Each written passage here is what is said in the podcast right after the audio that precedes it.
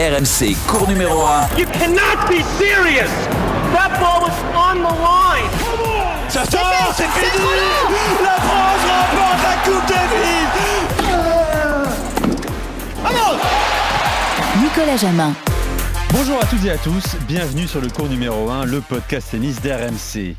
À gauche de la chaise, un ancien 36e joueur mondial dont on va savoir aujourd'hui si c'est un vrai bon mec. Bonjour Florence Serra. Bonjour, bonjour à tous. Les langues vont se délier ce soir, aujourd'hui en tout cas Florence Serra. À droite de la chaise, un journaliste euh, tennis bien informé mais qui aujourd'hui va souffrir de la comparaison en termes d'infos. Bonjour Eric Salio. Bonjour, j'ai trouvé mon maître ou ma maîtresse. Cette semaine sur le cours numéro 1, vous allez savoir qui sont les gentlemen du circuit et quels sont les sales types du tennis mondial. Vous allez savoir si Roger Federer est vraiment un mec bien et si Benoît Paire est vraiment un gars insupportable. Notre invité est entré dans l'intimité des plus grands joueurs de l'histoire du tennis de ces 50 dernières années et elle va tout nous dire, même les choses les plus inavouables. Cours numéro 1, numéro 61, c'est parti. Tu veux que je te raconte un souvenir? Un souvenir, oh oui. And it's Sampras who takes the acclamation as he becomes the first man ever to win 11 Masters Series titles. Mais il vous reste encore deux trois petites choses à apprendre. The 2008 semi-final was a showdown between world number 2 Rafael Nadal and the surprise story of the tournament, France's Joe Wilfred Songa. Qui êtes-vous Qu'est-ce que vous faites ici et à qui ai-je l'honneur A thrilling straight sets display that sent the 22-year-old into his first Grand Slam final. Je vous propose de finir en beauté. Trois balles de match encore pour le français. Un peu de silence. Et bien voilà, c'est terminé Moi, vainqueur de ces internationaux de France 1983 Je crois qu'après avoir vu ça, on peut mourir tranquille. Son père, Zachary Noah, s'est précipité sur le central pour embrasser son fils. L'ovation de tout un stade.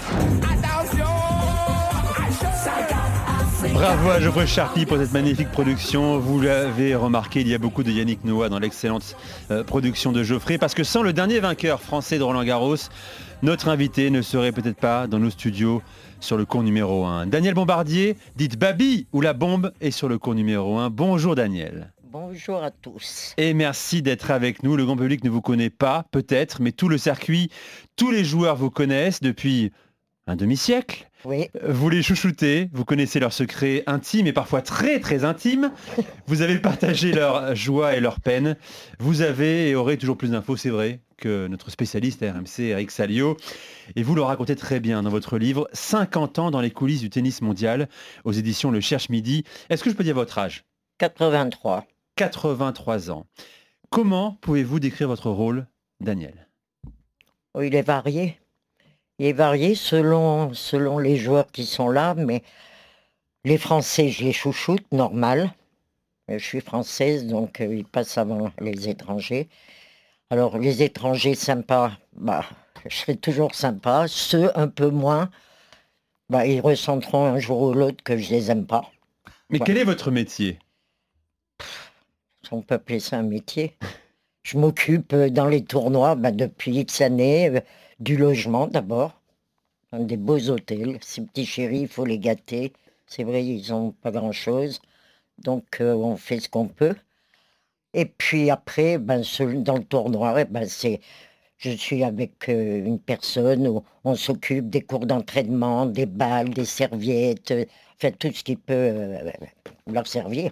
Le, le voilà. titre un peu bah, barbare, Eric, je te donne la parole, c'est Attaché au service relation joueur. Bref. Voilà. Une, une fois que que les joueurs ont leur badge, en fait, la première personne qui les voit dans un tournoi, je pense à Marseille, à Metz, à Lyon, bah, c'est Babi. C'est Babi. Roland Garros, bien sûr. Et même, même avant, hein. Même avant, oui, même avant parce qu'il faut oui. réserver l'hôtel, il faut euh, réserver le transport. Donc avant qu'on arrive sur le tournoi, on, tout on, est fait. Tout, tout est fait et c'est pour ça qu'on appelle euh, on appelle Daniel j'arrive tel jour à telle heure ça veut dire je viens Florent tout seul je viens avec qui ta, ta, ta, ta, ta. ça veut dire Florent toi qui as connu euh, Oui. Babi hein. Daniel pendant des années Mhm. Il faut se mettre bien avec Daniel il faut être très sympathique avec elle au risque de se retrouver dans un Formule 1 au bord de l'autoroute.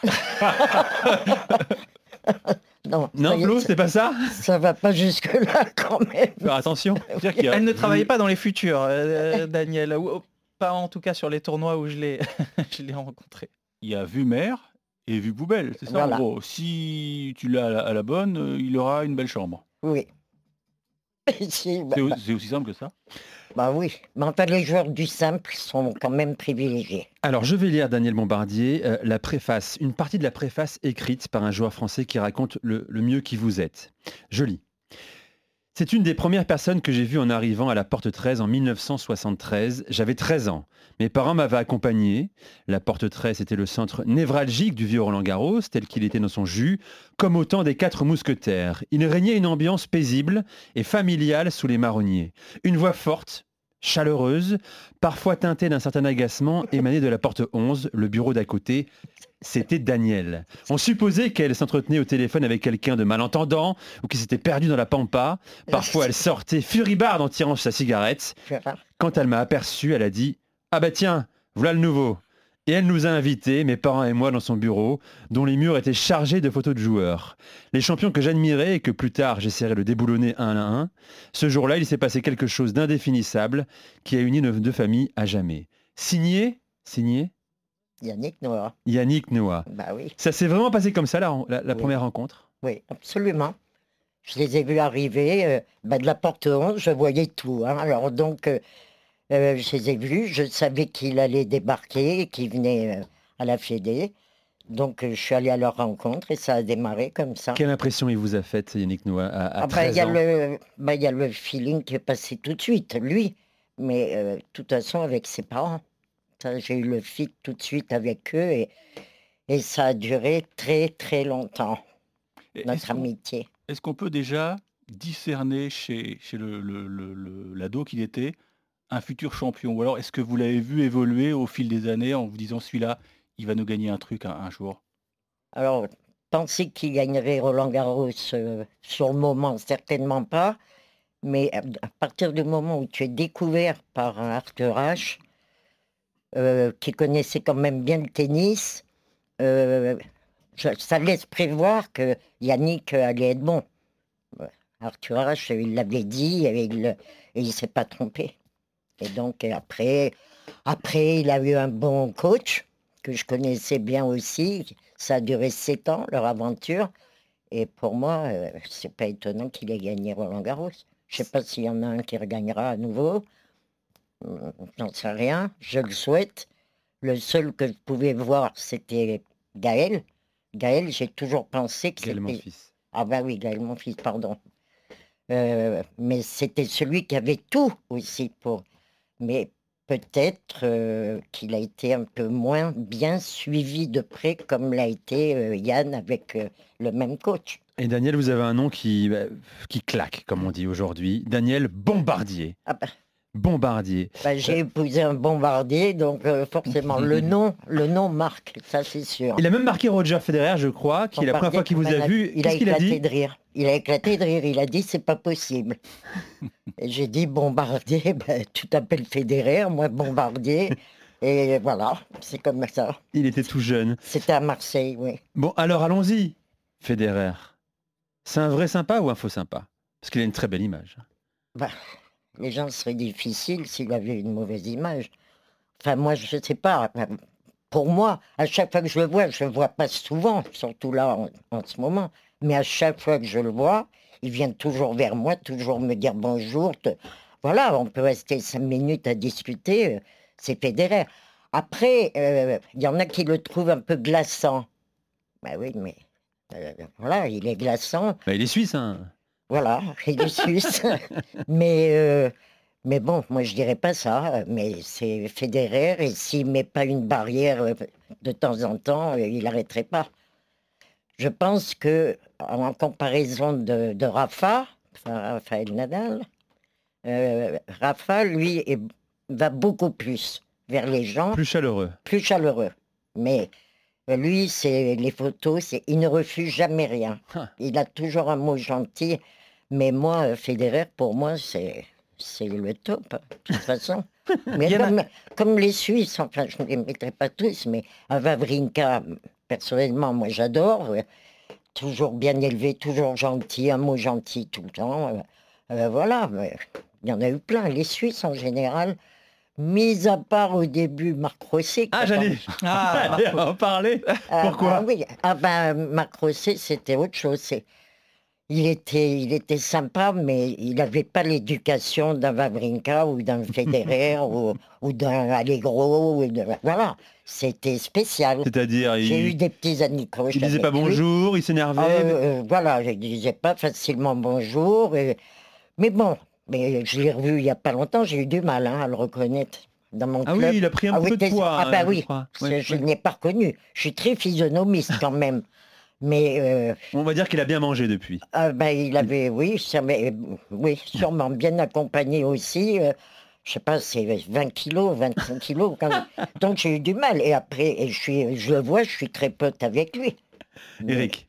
Dans, dans votre bureau, Daniel, à, à la Fédé, vous aviez euh, plein de photos de joueurs, je crois, Euh, euh, de vos joueurs préférés. Et, et une fois, il y a, il y a- il y a un joueur très célèbre hein, qui a été très Charmant. charmant, Charmant. qui est venu vous voir et dit mais je comprends pas, euh, il n'y a pas ma photo. Euh, Je lui ai dit, tu- comprends pas? Voilà. D'ailleurs, euh, mais j'avais, je sais même pas si j'avais l'indel non plus, mais euh, FIBA que je pouvais pas. C'était physique. et C'est, Et pourquoi? Qu'est-ce qu'il vous Bah, il était fait mal aimable. FIBA qui était, il est très gentil maintenant, mais FIBA qu'à l'époque, euh, voilà. Ah, c'est les pays de l'Est, c'est la Pologne. La Pologne, hein, ouais. oui. Bah oui, c'était de pas. fer à franchir. Oui, bah oui. Et il n'a pas franchi mon bureau euh, en photo, en tous les cas. Et vos Connors, et Connors, Connors. Il y a une anecdote Ah ben au Connors. j'avais des photos de lui, mais c'est pas pour ça que je- voilà. Connor, j'avais du mal. Sur un terrain, je le trouvais épouvantable. J'adorais son tennis. hein. C'était magnifique pour moi. Euh, J'en ai vu des matchs de lui et c'était le kiff total. Mais le, le personnage, non. Il se croyait tout permis, tout lui était dû. euh, Voilà. Il y a un exemple précis, je crois. Oui. Il a voulu passer un coup de Il a fil avec voulu téléphone. téléphoner dans mon bureau, il est rentré comme si c'était chez lui, sauf qu'il ne savait pas que j'avais un berger allemand sur le bureau qui est sorti et à trois jours du début de Roland Garros, hein, quand même, ça s'est arrêté à ça de hein. quand même, euh, les dents euh, de mon chichon, euh, c'est... Mon chichon. Mon chichon, euh, il a failli faire mal à Connors. Alors vos chouchous, Daniel Bombardier, ce sont les tennismen français, on l'a entendu. Oui. Priorité nationale, les Français, dont Florent Serra faisait partie bien sûr. Oui. Ils sont tous sympas les Français? Franchement, en 50 ans de carrière? Il y en a, il y en a, il y en a, il faut les tacler d'entrée. Allons-y. Ah ben non, parce que là, je me suis... Mais quand on les tacle d'entrée, qu'on leur fait comprendre que, que bah oui, j'ai dû tacler le charmant Harold Maillot euh, l'année dernière, ou il y a deux ans, pas l'année dernière, puisque le tournoi n'a pas eu lieu, qui rentrait, sous prétexte qu'il était de Metz, il rentrait, tout lui était dû. Eh ben, j'ai taclé. Ben, j'ai taclé aussi, je l'ai dit. À la carotide. Non, non, mais j'ai prévenu euh, Thierry Tulane que j'adore et qui est son coach. et voilà, j'ai dit à Ben Abiles aussi, j'ai dit pour qui il se prend, Harold Maillot, même si c'est un espoir. Euh, Cette année, il a été très sympa avec moi.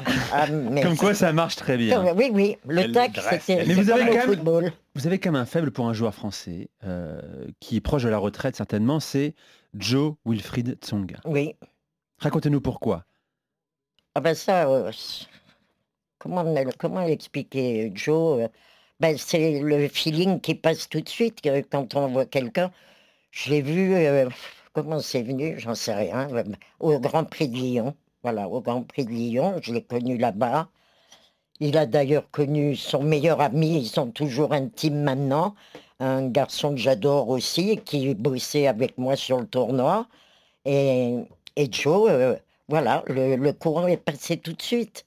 Et puis j'aimais son tennis, et puis j'aimais le garçon, et, sa, politesse, sa gentillesse. euh, Voilà, toujours un mot gentil. euh, Bon, voilà, et ça continue. Pourtant, on se voit pas souvent, mais j'adore sa femme et je vois, j'ai vu naître ses enfants, bien sûr. Donc euh, Joe, eh ben, c'est c'est spécial. Eric. Mais, mais Joe, il y, a- il y a une vraie amitié qui est là. Elle est- elle en parle pas encore, Babi, mais moi je connais l'anecdote. Un jour, Joe lui a fait un cadeau somptueux, quoi. Oui. Il lui a carrément payé le voyage pour aller euh, en Australie où elle a pu rencontrer en plus son Mais ils ont idole. été plusieurs, Voilà, hein. ils se sont cotisés, c'est ça? Voilà, ils sont, et puis disons génial, que comme c'est le seul Français qui est allé le plus loin en Australie, ben, bien évidemment, euh, c'est lui qui a payé tout à la fin. Mais oui, ça c'est un cadeau, mais j'oublierai jamais. C'est Il 2010. était allé en demi-finale en 2010 et, euh, Oui. et il vous a permis de rencontrer quelqu'un que vous adoriez depuis très longtemps. Pat Rafter, un Australien. Non, Rafter, euh, j'ai pas, il me l'a pas présenté, c'est moi qui l'ai présenté, à, qui l'ai présenté à Joe et à, et à Morgan Menahem qui ne le connaissait pas. Rafter, ça date du Grand Prix de Lyon. Ah, bah oui. Parce que c'est un beau gosse. Ah ben, C'est ça que vous aimez gentil, bien élevé et jouant bien au tennis. Mais c'est un beau gosse, ça, je dirais pas le contraire. Gilles Moreton disait, euh, actuel président de la Fédération française de tennis et ancien patron du tournoi de, de Lyon, avec qui vous avez travaillé, il dit sa façon d'accueillir les joueurs était insupportable.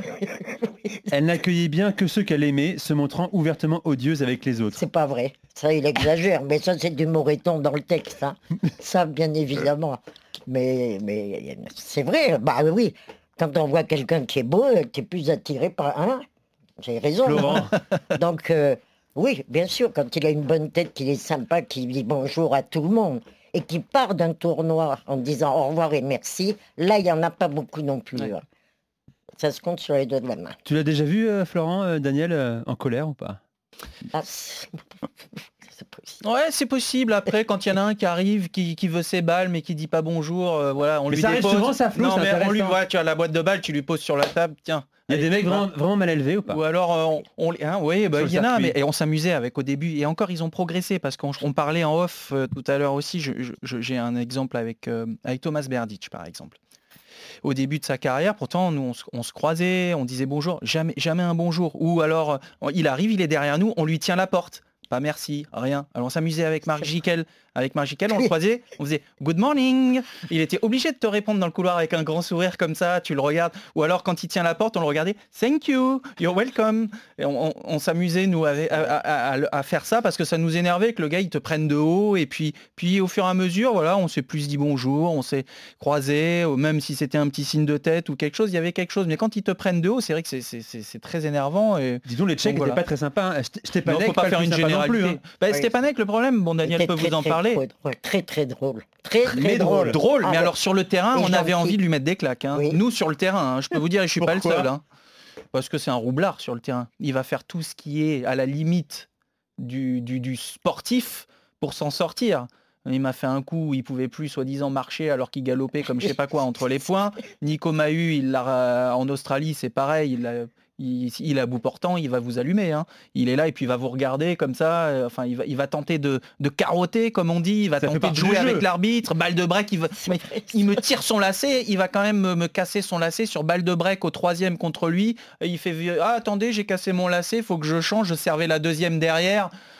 Eh, doucement quand même. Bon, allez, on va Ça pas va. généraliser sur les Tchèques, évidemment. Non, en Euh, général, il n'y a, pas- il y a pas que. T'as raison. Ouais. Ceci dit, il jouait pas mal. Ah oui, Il jouait très bien. Au hein. tennis. Je dis ça parce que j'ai jamais gagné contre lui. ça. il en a battu beaucoup, ça c'est sûr. Daniel Bombardier, vous savez qu'Eric a un chouchou. Un joueur français. Le Mozart du tennis. Ah. Richard Gasquet.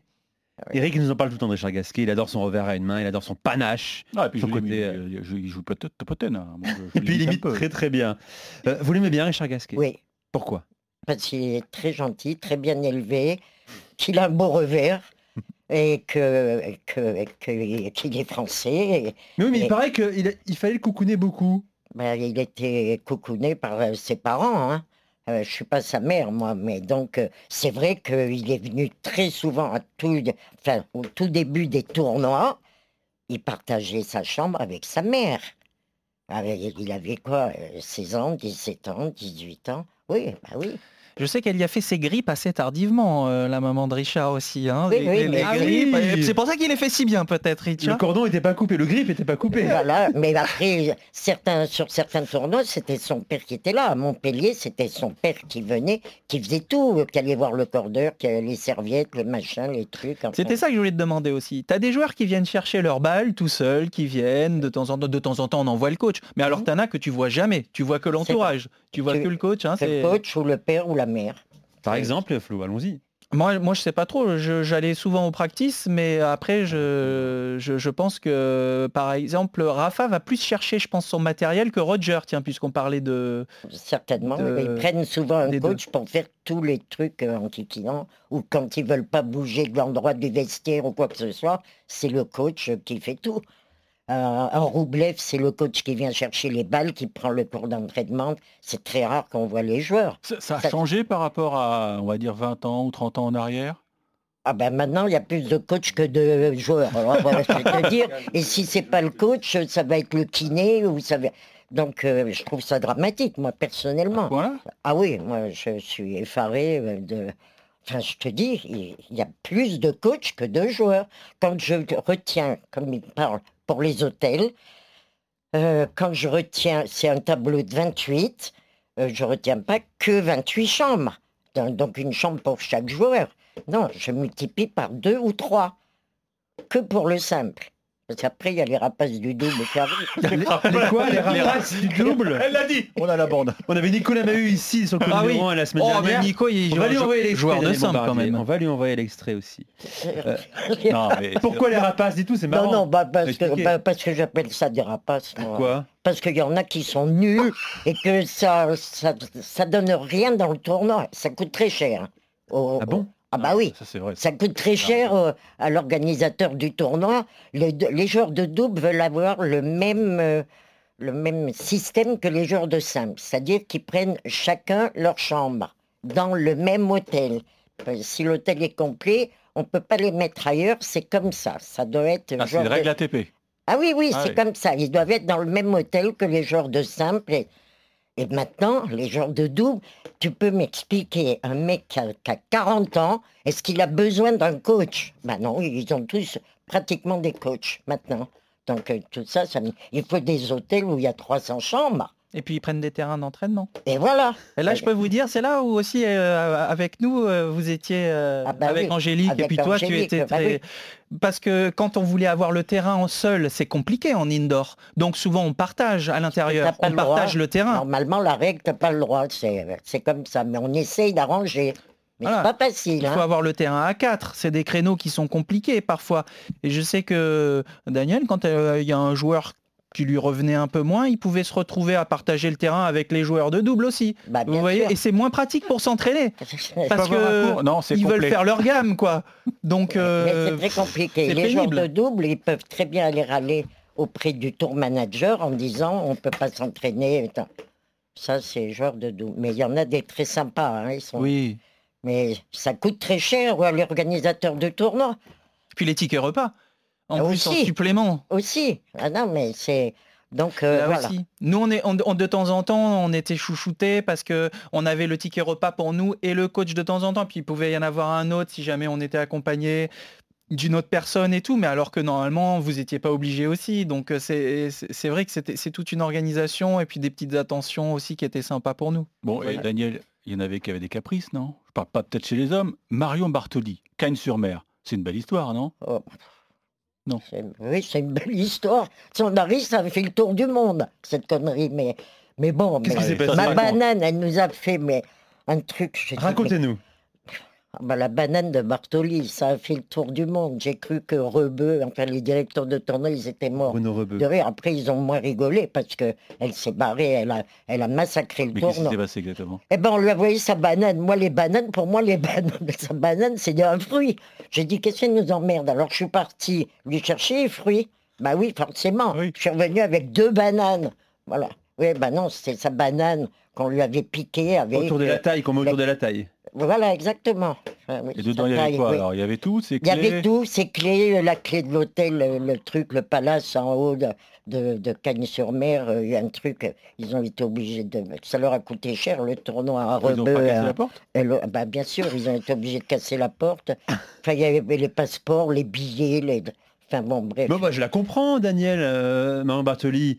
On lui vole tout, ses cartes bleues, ses Eh clés. ben, Qu'est-ce qu'on y peut, nous Elle avait qu'à pas la laisser traîner. Bah, Elle a gagné le tournoi C'est quand même, non? Non, elle s'est barrée. Elle n'a même pas joué. Alors, alors, je vais te dire, je pense qu'elle devait avoir une garantie en plus. Ah bah un oui. chèque pour jouer en plus au tournoi. Il y, a il y souvent des vols dans les vestiaires sur le circuit? Euh, je n'en sais rien, moi. je- Voilà, oui, oui, ça existe, c'est arrivé. Il y a des gens qui se sont fait piquer. Moi, même à Marseille, on m'a piqué deux fois mon portable. À Marseille, on... Enfin, je suis désolé de parler de Marseille comme ça parce que c'est vrai que ça arrive. mais, Flo, euh, ça Il y a eu arrive des trucs, il y a eu des trucs dans le vestiaire, des porte-monnaies qui ont disparu. bah, il y a eu une année à Marseille, euh, c'est Rios à qui on a piqué, ou, ou Becker à qui on a piqué les raquettes. euh, Enfin, Oh, Rio, c'est pas grave, mais. bah, euh, oui, c'est pas grave, mais, Non, mais- enfin, pour le directeur de tournoi, c'est embêtant quand même. Donc, euh, n'importe lequel, quand on te pique quelque chose, euh, si tu as tous tes papiers dedans, tout ça, c'est Ouais. sûr que c'est pas drôle. Mais il y a forcément. Il y a forcément dans tous les tournois. hein. Même à Roland Garros, hein, je suis sûr qu'il y a eu des vols à Roland Garros. hein. Et parfois même des vols faits euh, faits par des joueurs. Ça arrive aussi, apparemment. Ah oui, c'est ce que l'on sait. Gaël, mon fils, qui n'est pas du tout... euh, il y a- sans transition aucune, hein, bien sûr. hein. Gaël, mon J'adore. Ah J'adore Gaël, mon fils, moi. Bah, Au-delà du fait qu'il est bien élevé, peut-être qu'il dit bonjour. Pourquoi vous l'aimez? Parce que nous, on a l'image d'un joueur un peu fantasque, Ah ben, un peu ingérable. Ben, bien sûr, ben, ça c'est sûr qu'il n'est pas gérable. Sinon, c'est sûr qu'il n'est pas gérable. Sinon, il aurait gagné, comme j'ai dit, il aurait gagné un grand chelem. Avec le tennis qu'il a, euh, euh, voilà pourquoi, euh, Ça veut dire quoi, pourquoi Yann a, gagné et pourquoi pas Gaël. Et, et ils avaient un peu le même genre de tennis et ils faisaient le show sur le court quand même. C'est ce que les gens aimaient d'ailleurs.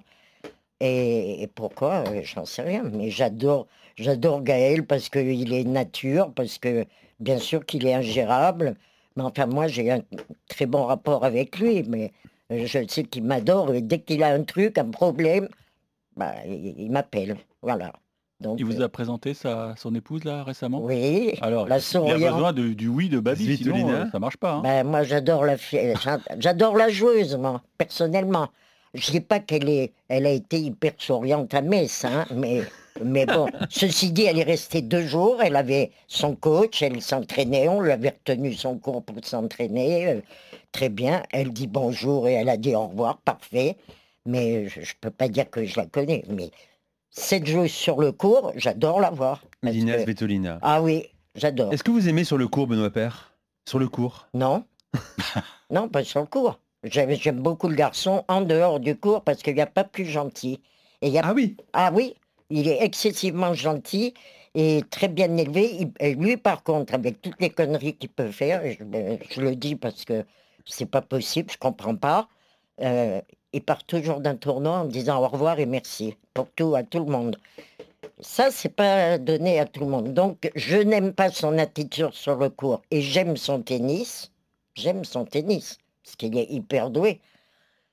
Mais quand il casse les raquettes ou qu'il s'engueule avec... Non, ça, j'aime pas parce que il aurait pu gagner tellement plein de choses avec le tennis. On sent bien que Babi, elle, elle adore le tennis, ça a très bien joué. Vous avez été joueuse, hein, Bien 4-6, sûr, ouais. c'est ça? J'ai failli être à 4-6, mais j'étais à 15 très longtemps, 15 ans, 15. Donc- J'ai gagné l'Espérance de Paris à 40 ans. On sent qu'elle adore le jeu, et je peux vous dire que c'est une connaisseuse. À tel point que Guy Forger lui doit un dîner. Et, et quand elle va nous raconter ça, vous allez comprendre pourquoi, Babi. Alors, Bercy, ça va faire trois ans donc. Ouais. Je suis à, à Bercy. Je viens de voir jouer Kachanov qui avait battu je ne sais pas qui. Premier tour, quoi. Premier tour. Je suis à l'accueil des joueurs et tout ça. Guy Forger est là en train de, de donner de- des invites pour des personnes et tout ça. Et je dis, eh ben, je viens de voir le futur vainqueur de Bercy. et là, il blémit, là. Ça aurait dû être le seul. Hein, Forger se retourne et me dit Attends, tu viens de dire que Kachanov allait gagner. Oui, parce qu'il y avait quand même Federer, euh, Nastase, euh, Nastase, Rafa et, et, Il le- il y avait et Djoko, bien sûr. Oui.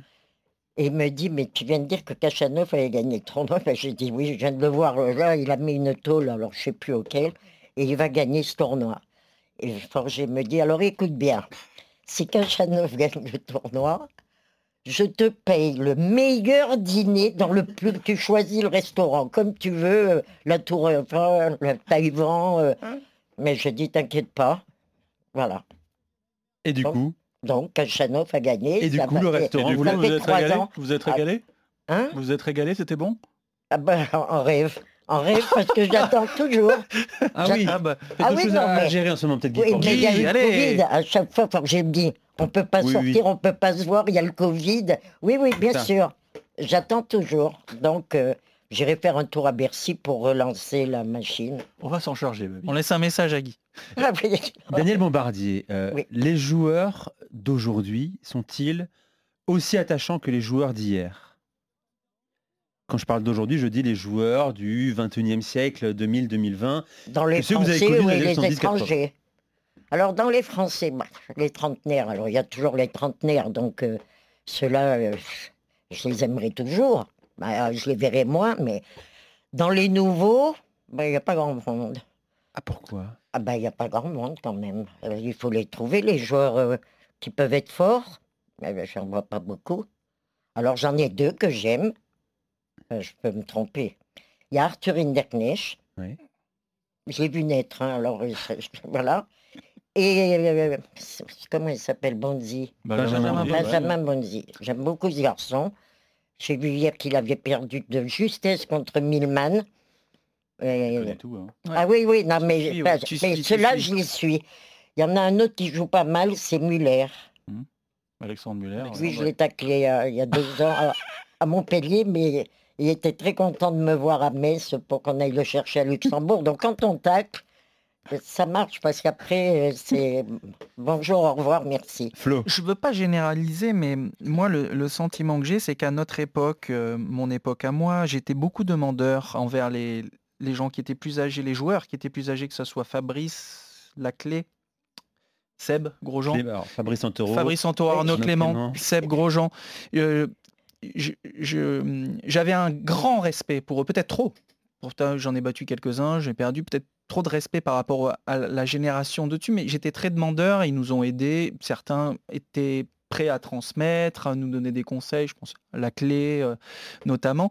Je trouve que la nouvelle génération, on en parlait dans la transmission aussi de- de- de ce savoir-là, les jeunes ont un petit peu moins cette forme de respect par rapport à nous, pourtant 36e mondial, d'autres mieux que moi, mais certains sont moins demandeurs et on a l'impression qu'ils savent tout et qu'ils sont arrivés. Alors c'est Mm. bien d'avoir cette ambition et cette, euh, cette volonté de vouloir écraser tout le monde, mais moi c'est quelque chose euh, qui m'a qui m'a un peu interpellé et c'est pour ça que je tiens en termes de, de respect, d'éducation. Est-ce que cette nouvelle génération est-ce que tu vois, c'était la question d'Eric, enfin votre question, est-ce que il y a- tu sens aussi une différence par rapport à la nôtre et à celle d'avant que tu as vécue, que tu as connue? Euh, moi, euh, enfin, moi, je vois ces deux joueurs. Il y en a peut-être trois ou quatre. Peut-être que Harold Maillot va être Mais très pas, fort. Daniel, pas que français. Les joueurs, Ah, l'évolution des joueurs, français ou étrangers, des années 70-80 et ceux d'aujourd'hui, ce sont les mêmes sportifs Bah, c'est devenu, ah, bah, c'est euh, vraiment le business. hein.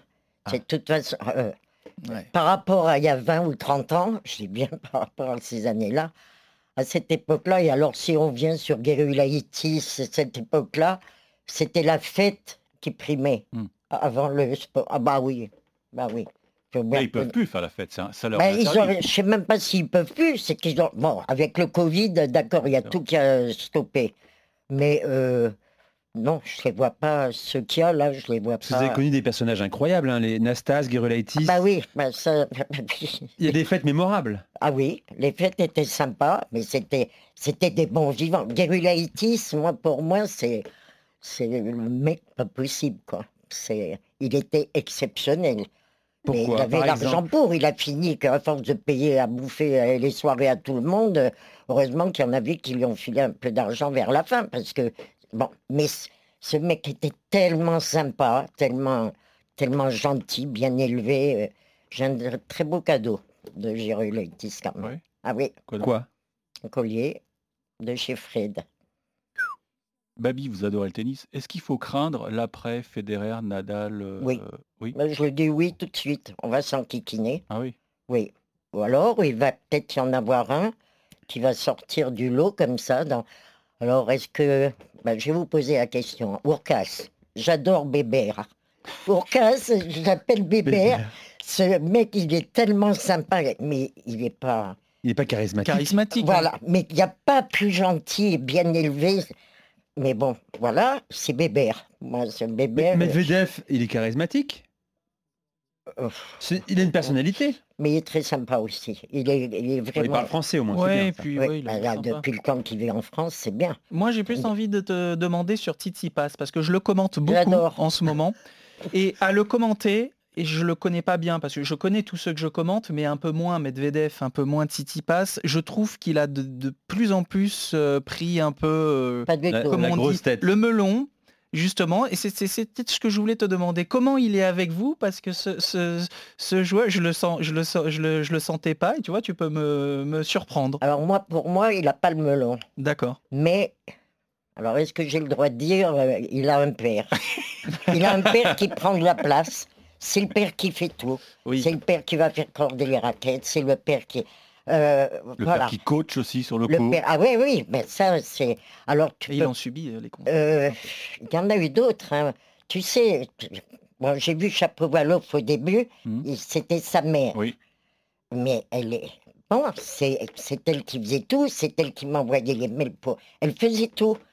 Mais pourquoi pas C'est bien. Ils Mais de leur enfant. eh ben, ils vont pas tuer leurs parents. Mais je dis que. Euh, il a quel âge? Il n'est pas vieux, hein. Le Tsitsipas, il a 23. Ouais. Il a 23 ans. À 23 ans, tu es quand même un peu adulte. Enfin, il me semble. Oui.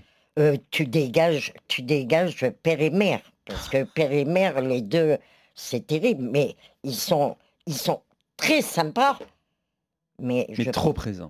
mais trop présents. Ça, ça peut être Et- un, un frein. Et donc. parce que franchement, je pense que lui, ça le. On peut penser qu'il a pris le melon, et il l'a pas du tout, mais qu'il a cette pression familiale que qui est lourde à porter. Parce Enfin, qu'on- pour moi. hein. On l'a vu sur le terrain. Il a joué Fonini la semaine dernière. Il est mené. Et Fonini, Oui. c'est un moment, ça le rend dingue parce que son père est derrière le coach. Mais tout le monde dit la même chose que ton père, il te coach. Il lui dit oui, mais moi, j'y suis pour rien. Eh oui. Bon, après, il y a ça, ces, ces choses, ces choses. Il sort du terrain 10 minutes, machin, truc. Bon, il, il utilise le Bah, règlement. ok. Djokovic aussi, il est Voilà. sorti du Oh, je suis terrain hein. C'est pour ça que je Et voulais. Personne euh, lui dit rien. Parce que j'aime bien comment il joue et tout, mais Ah. depuis un moment, je trouvais une évolution et je- c'est pour ça que je voulais te poser Mais je suis sûr que c'est ça, il a une pression. Je vous sens un petit peu euh, sceptique sur Djokovic.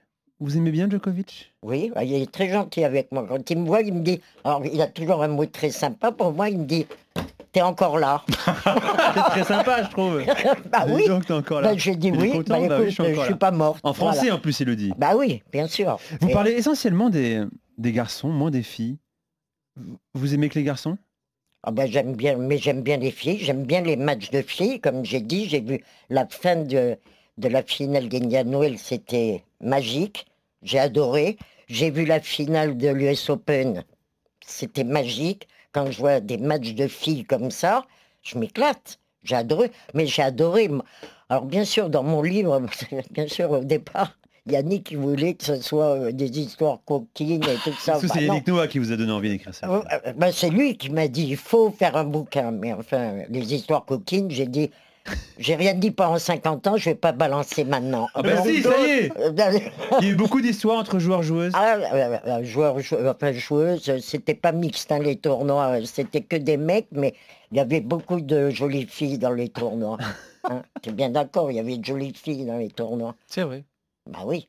Donc, euh, Il y en a qui suivent, hein, exprès, euh, suivent les tournois. Bah, se bien sûr. Il y en a qui venaient à Miami, aux États-Unis. euh, Je me souviens, en 2003-2004, il y avait, euh, il y avait une fille avec euh, sa maman. Elle s'est apprenté tout le circuit ATP.